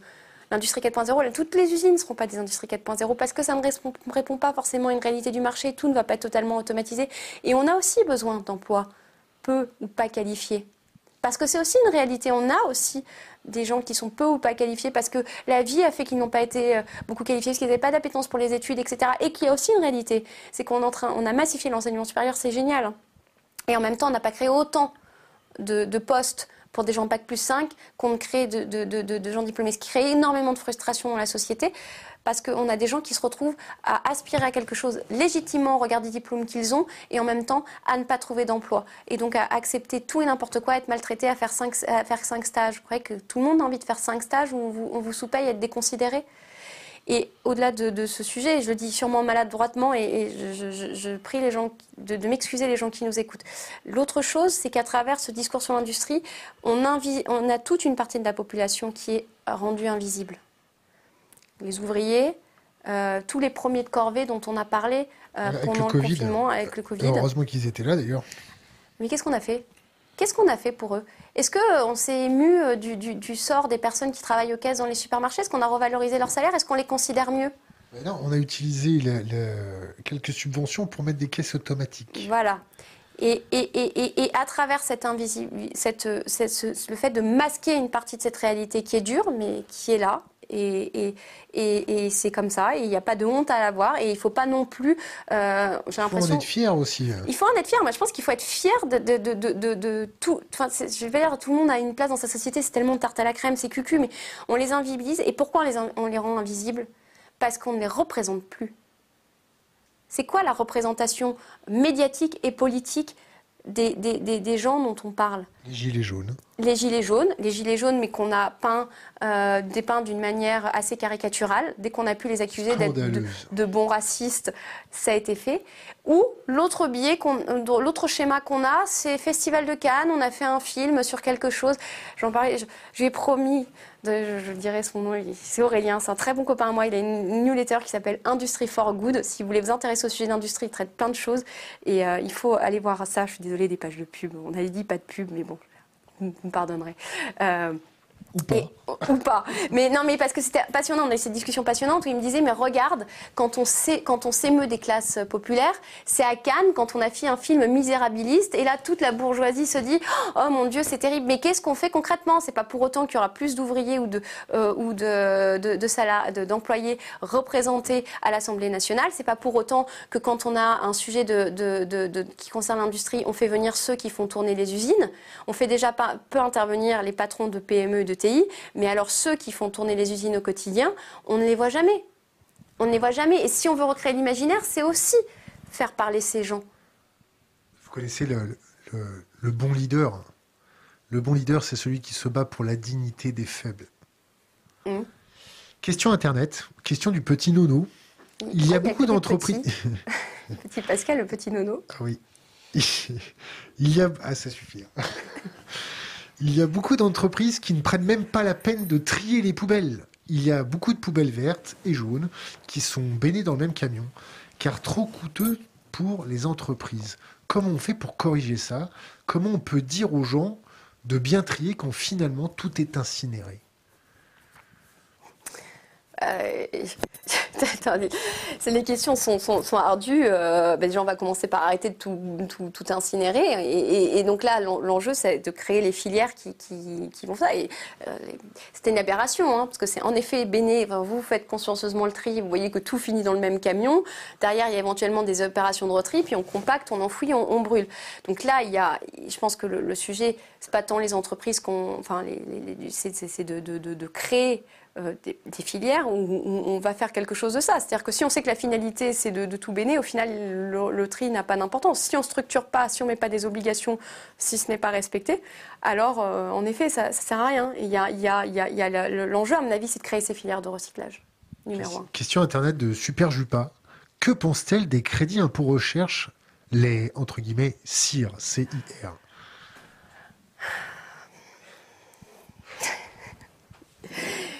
Euh, le cire, euh, je crois que ça a eu des vertus qui ne sont pas forcément démontrées, que ça n'a pas forcément profité à l'industrie. Parce que on a, en fait, c'est plutôt des grandes entreprises. Il y a eu, plusieurs choses hein, qui ont été Il y a eu des rapports euh, au Sénat, Assemblée nationale. Il y a eu des rapports, je crois, d'associations, association de la recherche. Je ne sais plus comment elles s'appellent. Donc il y a pas mal de choses qui ont été faites. Un, ça crée pas forcément d'emplois dans la recherche ça a créé des mécanismes, on, dévie le cire pour faire autre chose. Euh, deux, euh, ça profite pas forcément aux TPE, PME parce que c'est compliqué à mobiliser. Trois, on a créé toute une ingénierie de cabinets de conseil autour de ça euh, et qui prélève jusqu'à 10% euh, sur l'obtention du CIR. Donc, je, en fait, je pense que l'idée fondamentalement est bonne.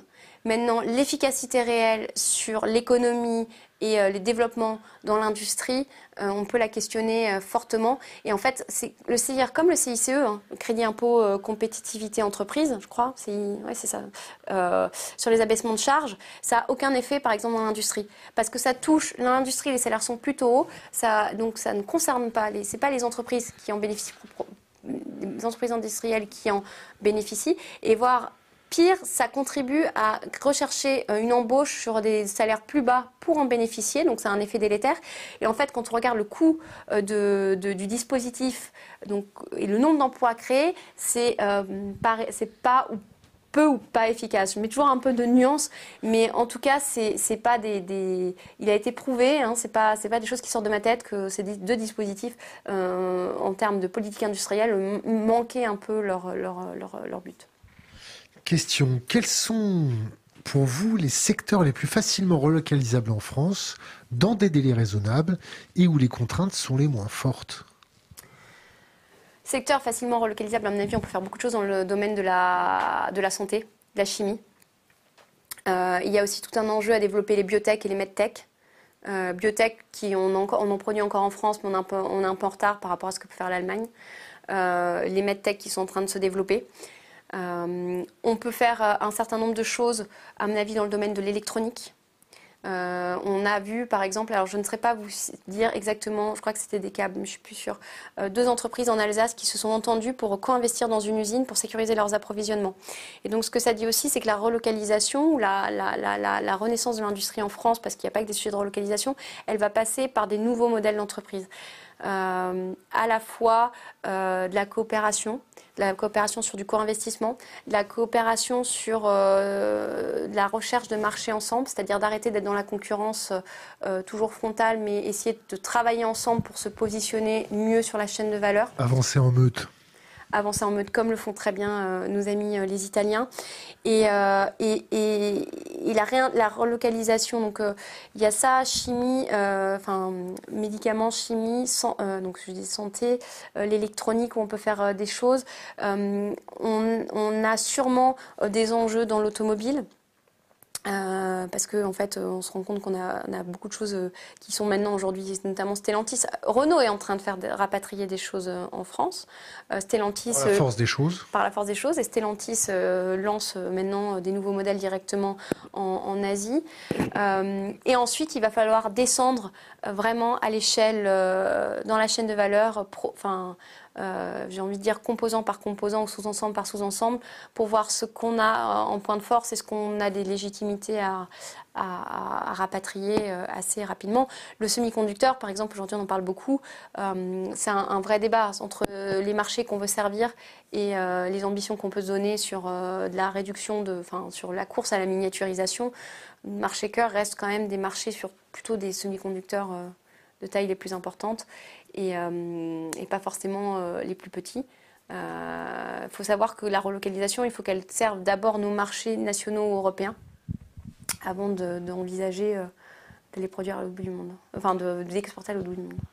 Question, bonjour. Comment protéger notre industrie quand tous nos systèmes sont potentiellement contaminés par des puissances étrangères?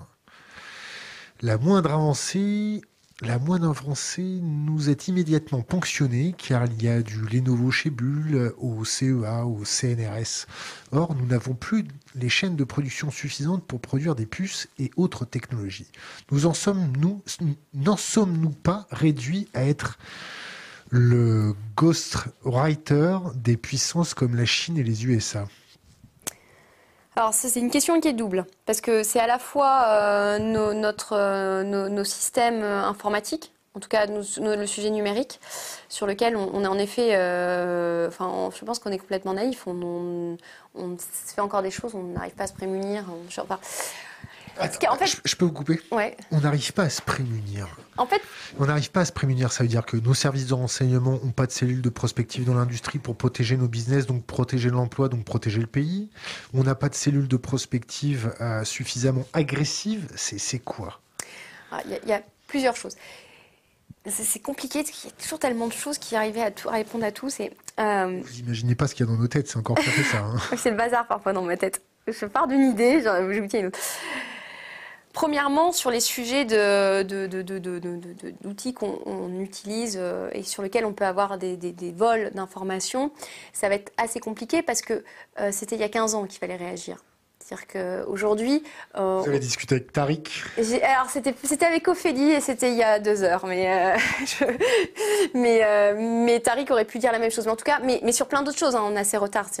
Euh, le, le semi-conducteur, c'est pour moi le symbole type de la, de la mondialisation parce qu'on avait des entreprises très intégrées verticalement et puis. et, et euh, ça montrait aussi nos faiblesses, c'est-à-dire que nos faiblesses dans l'électronique, on les voyait déjà dans les années 80, hein. on, le savait avant, et, justement Valérie Giscard d'Estaing avait essayé de faire des choses dans le domaine des semi-conducteurs et n'avait pas euh, réussi parce que euh, nos marchés cœur, enfin notre production en fait les approvisionnements allaient se faire directement chez les étrangers et on n'arrivait pas à, exporter puisque ça se faisait déjà à proximité des lieux de, production. Donc il y, a eu cet échec on, a une prise de conscience, mais qui est relativement faible. C'est-à-dire que peu d'entreprises sont sensibilisées au sujet de cybersécurité, mais même de, parfois de présence d'étudiants étrangers euh, dans des laboratoires euh, qui font des recherches extrêmement confidentielles et on ne se dit pas. Alors, qu'il ne faut pas être méfiant de tout le monde, mais un peu quand même. Euh, on ne se dit pas qu'ils peuvent aussi servir des, des, puissances étrangères. C'est-à-dire qu'ils peuvent aussi transférer des données. on a euh, encore trop d'entreprises qui vont laisser traîner des ordinateurs dans des chambres d'hôtel, des ordinateurs dans des trains qui, comme par hasard, se font, se voler. Donc prémunit à la fois, on est en retard technologique, donc on n'a plus les outils, on n'a pas nos technologies souveraines là-dessus, et à la fois on n'a pas forcément les principes de précaution nécessaires. On les avait pourtant. On les avait, mais moi je suis qu'on voit qu'il y a quand même un certain nombre de, choses sur lesquelles on, ne fait pas attention. Ensuite, il y a les choix de technologie euh, que font euh, les administrations euh, françaises. quand on prend, quand, alors, quand on se félicite que Thales se Mac et Google sur un sujet de cloud. bon, quand on se dit que des, des entreprises euh, ou des, administrations françaises utilisent un cloud qui ne soit pas euh, un cloud euh, souverain. quand on parle d'un cloud souverain Gaia X et qu'on fait entrer des tiers qui, sont américains avec toute l'extraterritorialité du droit américain, etc., tout ça, ça, ça pose un certain nombre de questions. Et ensuite, il y a l'inverse, c'est sur les productions sur lesquelles on s'est mis en situation de dépendance très forte. Alors, à la fois, on sait faire des choses, il faut, le dire. Euh, je ne sais pas si demain on a intérêt à faire du 2 nanomètres en France ou du 3 nanomètres. Je ne sais pas si en termes de marché, on est capable de le, tenir. Euh, parce qu'on ne sait pas faire tout le reste. Donc, est-ce qu'il faut commencer par refaire tout le reste, puis le 2 nanomètres la, soudure des puces. Oui. Pardon. Euh, dans, quel, qu'est-ce qui, qu'est-ce qui va, précéder Donc, c'est un c'est des vraies réflexions stratégiques à avoir. Et à un moment, il va falloir aussi se dire, euh, prendre le risque euh, d'investir dans des choses et de se planter. Mais on l'a fait beaucoup, là. On a fait euh, la chasse aux licornes avec notre gouvernement Macron. Non, mais la chasse aux licornes, mais on a fait la chasse aux licornes. Moi, je veux bien, mais on a fait X explications de, de start-up qui font des pizzas. C'est vachement bien. Donc, ce qu'on veut, c'est des start-up qui aillent dans le domaine industriel, ce qu'on appelle les start-up industriels. Et, il y a quelqu'un qui s'appelle Eleonore Blondeau qui porte très bien ce message. Elle a monté tout un collectif, elle essaye de bouger parce qu'elle elle a développé une start-up.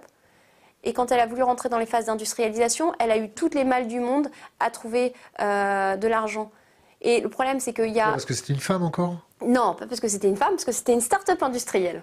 Vraiment parce que les, les, startups industrielles, quand on commence à développer, parce que ce que disait, quand on développe quelque chose, ça part, mais parce que les, les entreprises, euh, les startups industrielles françaises, quand elles commencent à avoir besoin de plus d'argent, d'avoir des investissements plus lourds sur la, la, la, la pré-industrialisation, l'industrialisation, commencer sur des petites séries, elles ne trouvent pas les moyens.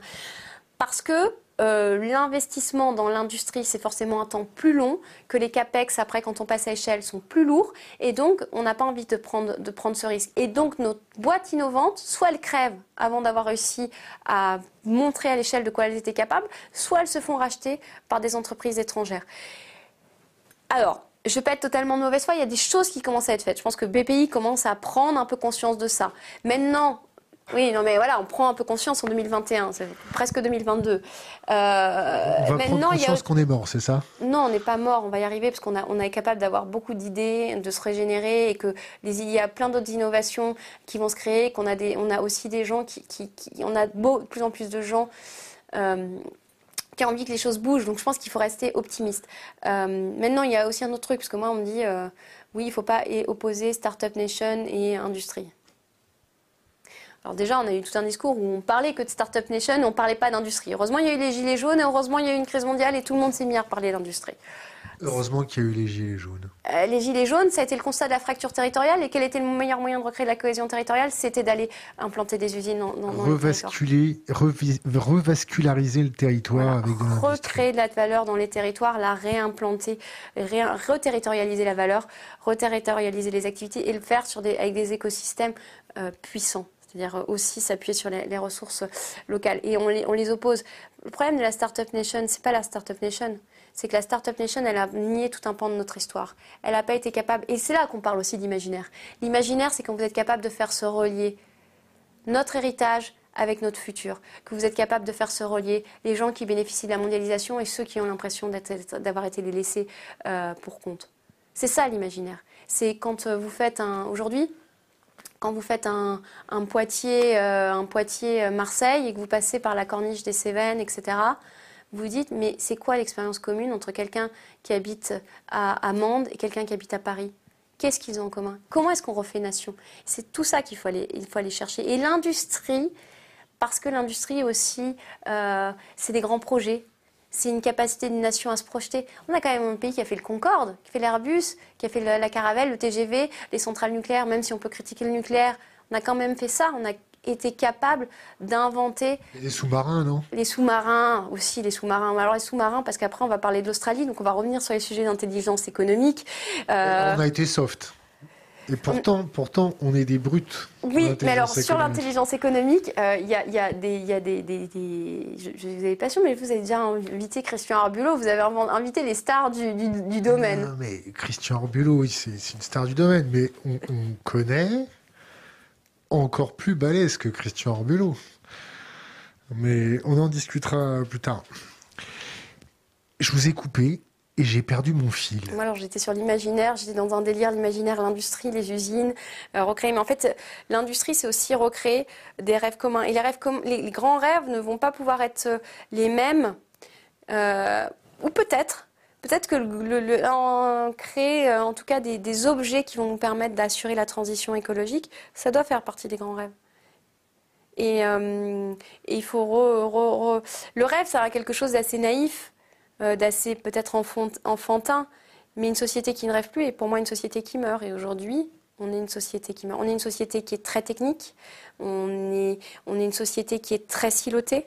On le voit, hein, on a euh, soit par grand corps d'État, soit on, a besoin de désiloter, on a besoin que des gens qui ne se parlent pas d'habitude se mettent à travailler ensemble. On a besoin que des entreprises de secteur qui ne travaillaient pas ensemble aillent travailler ensemble. Euh, on a besoin de tout le monde. Dire c'est pas euh, les énarques contre le reste de la terre. On a tout le monde a un rôle à jouer, mais c'est pas que une partie, qu'une formation qui peut dicter le destin de tous les autres, parce que tout le monde détient une part de l'intelligence collective. Question Internet, qui d'ailleurs sous-entendu euh, sur l'Europe. Comment fait-elle pour mettre 28 pays d'accord sur le même sujet? 27. Eh bien, elle n'y arrive pas. Parce que vous n'avez 27 souverainetés nationales et vous n'avez pas une souveraineté européenne. Vous n'avez pas des gens qui vous disent qu'il y a une souveraineté européenne, c'est faux. On a éventuellement dé délégué certaines parts de notre souveraineté certains atouts tribuent notre souveraineté à l'échelle européenne. Mais le principe même de la souveraineté, c'est de se dire qu'on peut redevenir souverain si on peut les récupérer. Et normalement, comme on peut sortir de l'Union européenne, donc il n'y a pas de souveraineté européenne. Et euh, l'Europe, elle arrive à, faire, s'entendre les États sur, sur les sujets sur lesquels elle a une compétence exclusive, mais elle n'arrive pas à euh, les faire s'entendre ou à minima sur les autres sujets. Euh, parce que vous avez 27 intérêts divergents parce que vous avez des histoires nationales euh, divergentes, parce que l'Europe, et c'est important de le dire, l'Europe, c'est les États. La Commission européenne, ce sont des représentants des États membres. Et euh, beaucoup de décisions qui se passent sont prises par les États membres. Et donc, chacun veut tirer. Euh, comment dire si, si, on veut aller plus, si on veut vraiment avoir des décisions européennes, alors il va falloir accepter d'aller vers soit, si on veut miser sur l'Europe, il va falloir aller vers du, du fédéralisme. Et donc il va falloir accepter de, de, de, de détricoter beaucoup plus les États-nations que nous ne l'avons fait aujourd'hui avec le, le, le, le, sujet européen. C'est le seul moyen d'arriver à parler à 27. Vous regardez bien. Détricoter les États-nations alors qu'on rentre dans une ère où, où, il y a un repli identitaire, où il y a un repli, ah, un, un repli idéologique. Je pense que quand je dis ça, je me fais insulter par 250 personnes. En général, ils sont relativement euh, sont... polis. Hein. non, mais pas forcément, pas forcément euh, ceux qui nous écoutent maintenant, mais, mais dans d'autres cas. Euh, bien sûr, parce que la tentation du repli, elle est, facile, parce que,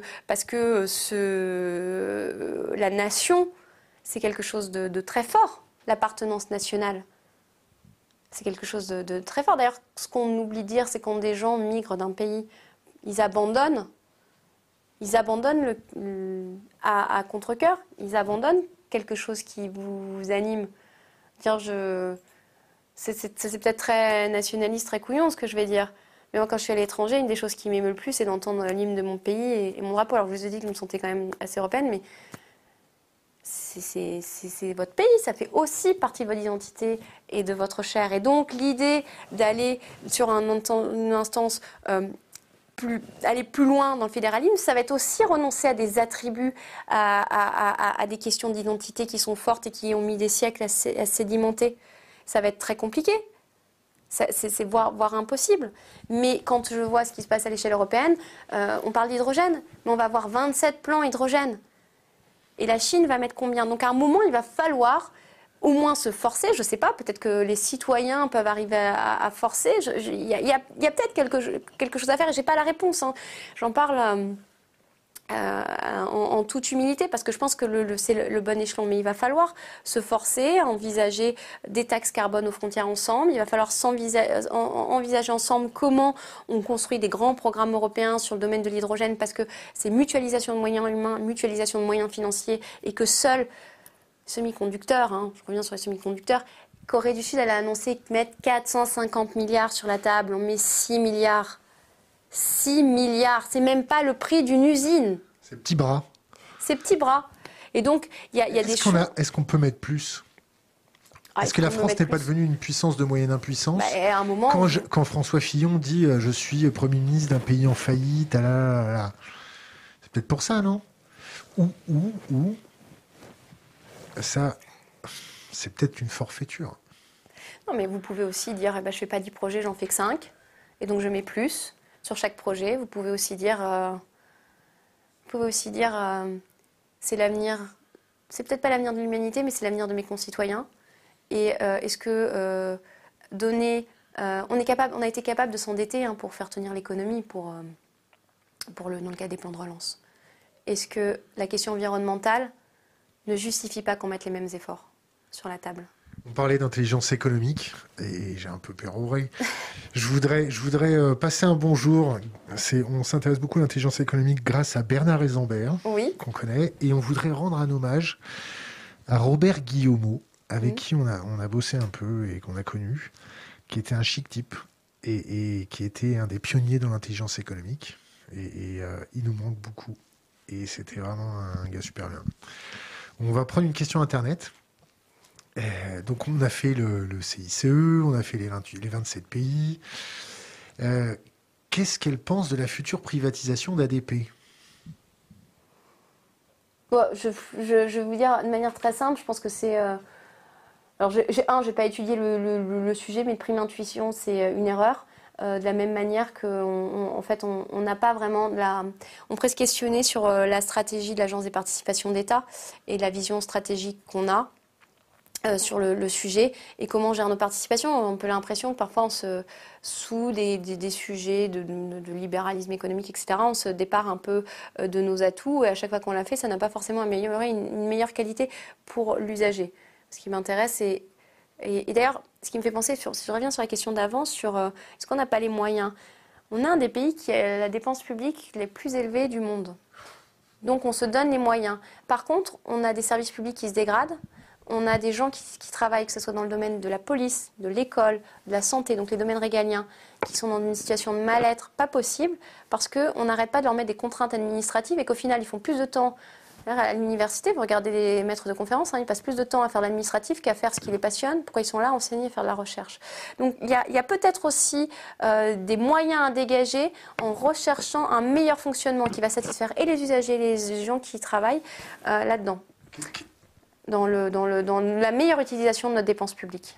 Question Internet qui d'ailleurs à mon avis touche à l'éducation, ne faut-il pas plus mettre plus, de plus en valeur les filières et bac pro et technologie pour former des techniciens et des ingénieurs avec des vraies compétences techniques plutôt que la multitude d'ingénieurs issus de classes prépa qui suivent un cursus très généraliste et ne sont que très peu familiers avec le milieu de l'industrie et de la technique? 200 fois oui. Euh, et une autre chose que je voudrais dire là-dessus, qu'on n'a pas abordé, il y a une des différences dans les. Hum, il y a deux choses qui différencient très fortement les entreprises allemandes des entreprises françaises. C'est un, la participation des salariés dans les conseils d'administration, qui est beaucoup plus importante qu'en France. Et deux, c'est le cursus des dirigeants allemands des entreprises beaucoup plus familiales, mais aussi des gens qui viennent, euh, qui ont commencé par l'apprentissage et qui ont pu gravir les échelons d'entreprise et qui ont aussi une vraie légitimité à l'égard de leurs équipes parce qu'ils connaissent la réalité du terrain. Alors que nous, on a beaucoup de gens qui viennent de grandes écoles, euh, ENA, école de commerce, etc. Et euh, qui ne sont pas forcément vus comme légitimes et qui n'ont pas forcément la connaissance technique. Et il y a des choses à revoir dans les, dans les parcours et revaloriser euh, les filières techniques. Ça devient de plus en plus rare hein, de voir des gens qui rentrent on va dire, par la petite porte dans une entreprise et qui en finissent directeur général ou, PDG ou même membre du comité de direction. Donc il faut valoriser ces filières et il faut aussi, je pense, ouvrir les usines, c'est-à-dire très tôt aller montrer euh, aux, collégiens, aux lycéens, et, pas, à mon avis, pas qu'à eux, parce qu'ils ont parfois leurs parents qui travaillent dans les usines, mais à leurs enseignants, qui sont les premiers à avoir des discours délétères sur l'usine. Il y a encore des gens qui disent si t'es pas bon, tu vas finir à l'usine.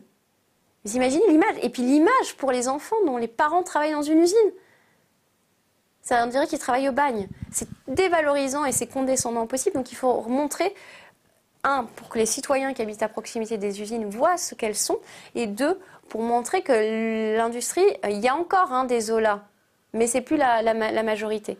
Et qu'il y a, des, très belles choses à faire, de très belles carrières et des rémunérations aussi qui souvent sont sensiblement plus, hautes que dans d'autres secteurs, euh, notamment la logistique. Question que je vais reformuler un peu. Euh, le protectionnisme, on fait, on fait pas, c'est important, c'est pas important? Alors moi, j'aime pas du tout le mot protectionnisme. Parce que, euh, parce que ça renvoie toujours à un imaginaire de nationalistes, de gens qui veulent se replier sur eux. Par contre, je pense qu'il ne faut pas être tourte. C'est-à-dire, euh, les autres euh, font du protectionnisme ou subventionnent. La Chine, elle donne des aides euh, à, ces entreprises, elle, ou elle est actionnaire d'un certain nombre d'entreprises. La Chine, elle a été capable de fermer ses marchés pour permettre de faire émerger des géants comme Huawei et, d'autres. Et les États-Unis sont en train de, faire la même chose. Donc, on exige de nos, de nos entreprises des hauts standards environnementaux. Eh bien, obligeons la même chose pour les produits qui veulent rentrer question, ce qu'il faut poser tout type de questions, la réindustrialisation est-elle compatible avec une baisse de l'immigration, c'est-à-dire avec moins de main-d'œuvre à bas prix? Je suis pas sûre de comprendre exactement la question, une baisse de l'immigration. Il y, a une légende qui dit, qui est surtout véhiculée par l'extrême droite, qu'on a fait énormément d'immigration pour faire baisser les salaires et que ça a arrangé les patrons de bois de l'industrie parce que ça faisait de la main-d'œuvre pas chère dans le bâtiment et dans tout ça. Alors ça c'est surtout aussi peut-être les directives européennes et la législation européenne qui permet d'avoir euh, euh, certains, euh, enfin sur les phénomènes de dumping social, d'avoir des gens qui sont sur contrat dans leur pays et qui viennent en Europe sur les contrats de leur pays, donc en France, donc sur des standards moins hauts. Après, l'immigration. Bah, à un moment, j'ai peut-être envie d'être provoque, alors parce que c'est vrai qu'on a une situation de chômage en France, c'est assez paradoxal, hein, parce qu'on a beaucoup de demandes d'emploi enfin beaucoup d'offres d'emploi et un chômage qui reste assez fort. Mais euh, comme il y a un certain nombre de compétences qu'on n'a plus, notamment dans le domaine du textile, c'est très difficile de trouver certaines compétences de couturière, etc. Eh bien, il va peut-être falloir même aller chercher des gens à l'étranger. Une culotte sur 500 est faite fait en France. Hmm. Euh, on arrive à la fin de notre émission. Il y a énormément de questions. C'est vrai. là, il y a encore 208 nouveaux messages. on n'arrive plus à suivre. Est-ce que vous avez trois livres à conseiller à notre euh, communauté? Alors, euh, n'importe lesquels. Hein. C'est n'importe, n'importe lesquels. Des livres qui vous ont influencé, des livres qui sont vos livres de chevet, Alors, euh, des livres pour l'avenir. Des... Premier, un premier livre qui n'a rien à voir avec l'industrie. C'est un auteur plutôt, il s'appelle Allah El Aswani, c'est un auteur égyptien. Euh, il a écrit notamment l'immeuble Yacoubian et bien d'autres. L'immeuble Yacoubian, très connu parce que ça fait un film. Pourquoi je donne ce nom? J'aurais pu en donner 10 000 autres. J'aurais pu donner des auteurs japonais, j'aurais pu donner des auteurs israéliens. Parce que je crois que pour... il n'y a rien de mieux que la littérature étrangère pour comprendre l'autre comprendre la manière dont il résonne, comprendre sa culture. Et quand on comprend la culture de l'autre, on comprend aussi ce qui fait les forces, et notamment les forces de son industrie. Et on a besoin de se nourrir des autres aussi pour grandir. Je ne dis pas qu'il faut les copier, il faut les comprendre et il faut comprendre ce qui peut faire leur force. Et, c'est un des auteurs qui, pourquoi je le cite lui? Parce que c'est un des auteurs qui arrive le mieux à, nous faire nous projeter dans l'Égypte euh, moderne ou plus ancienne, qui sait recréer tout cet euh, univers d'images, qui a aussi été un résistant euh, face à la situation en Égypte. Et donc c'est un des auteurs que je conseillerais. Vous connaissez l'Égypte? Non, très peu en plus, mais. Est-ce que je peux compléter Oui. Est-ce que je peux amender votre réponse? Allez-y c'est très bien de s'intéresser à la littérature étrangère et aux ouvrages étrangers, et c'est encore mieux de le lire dans la langue dans, le, dans lesquelles ou dans lequel il a été écrit.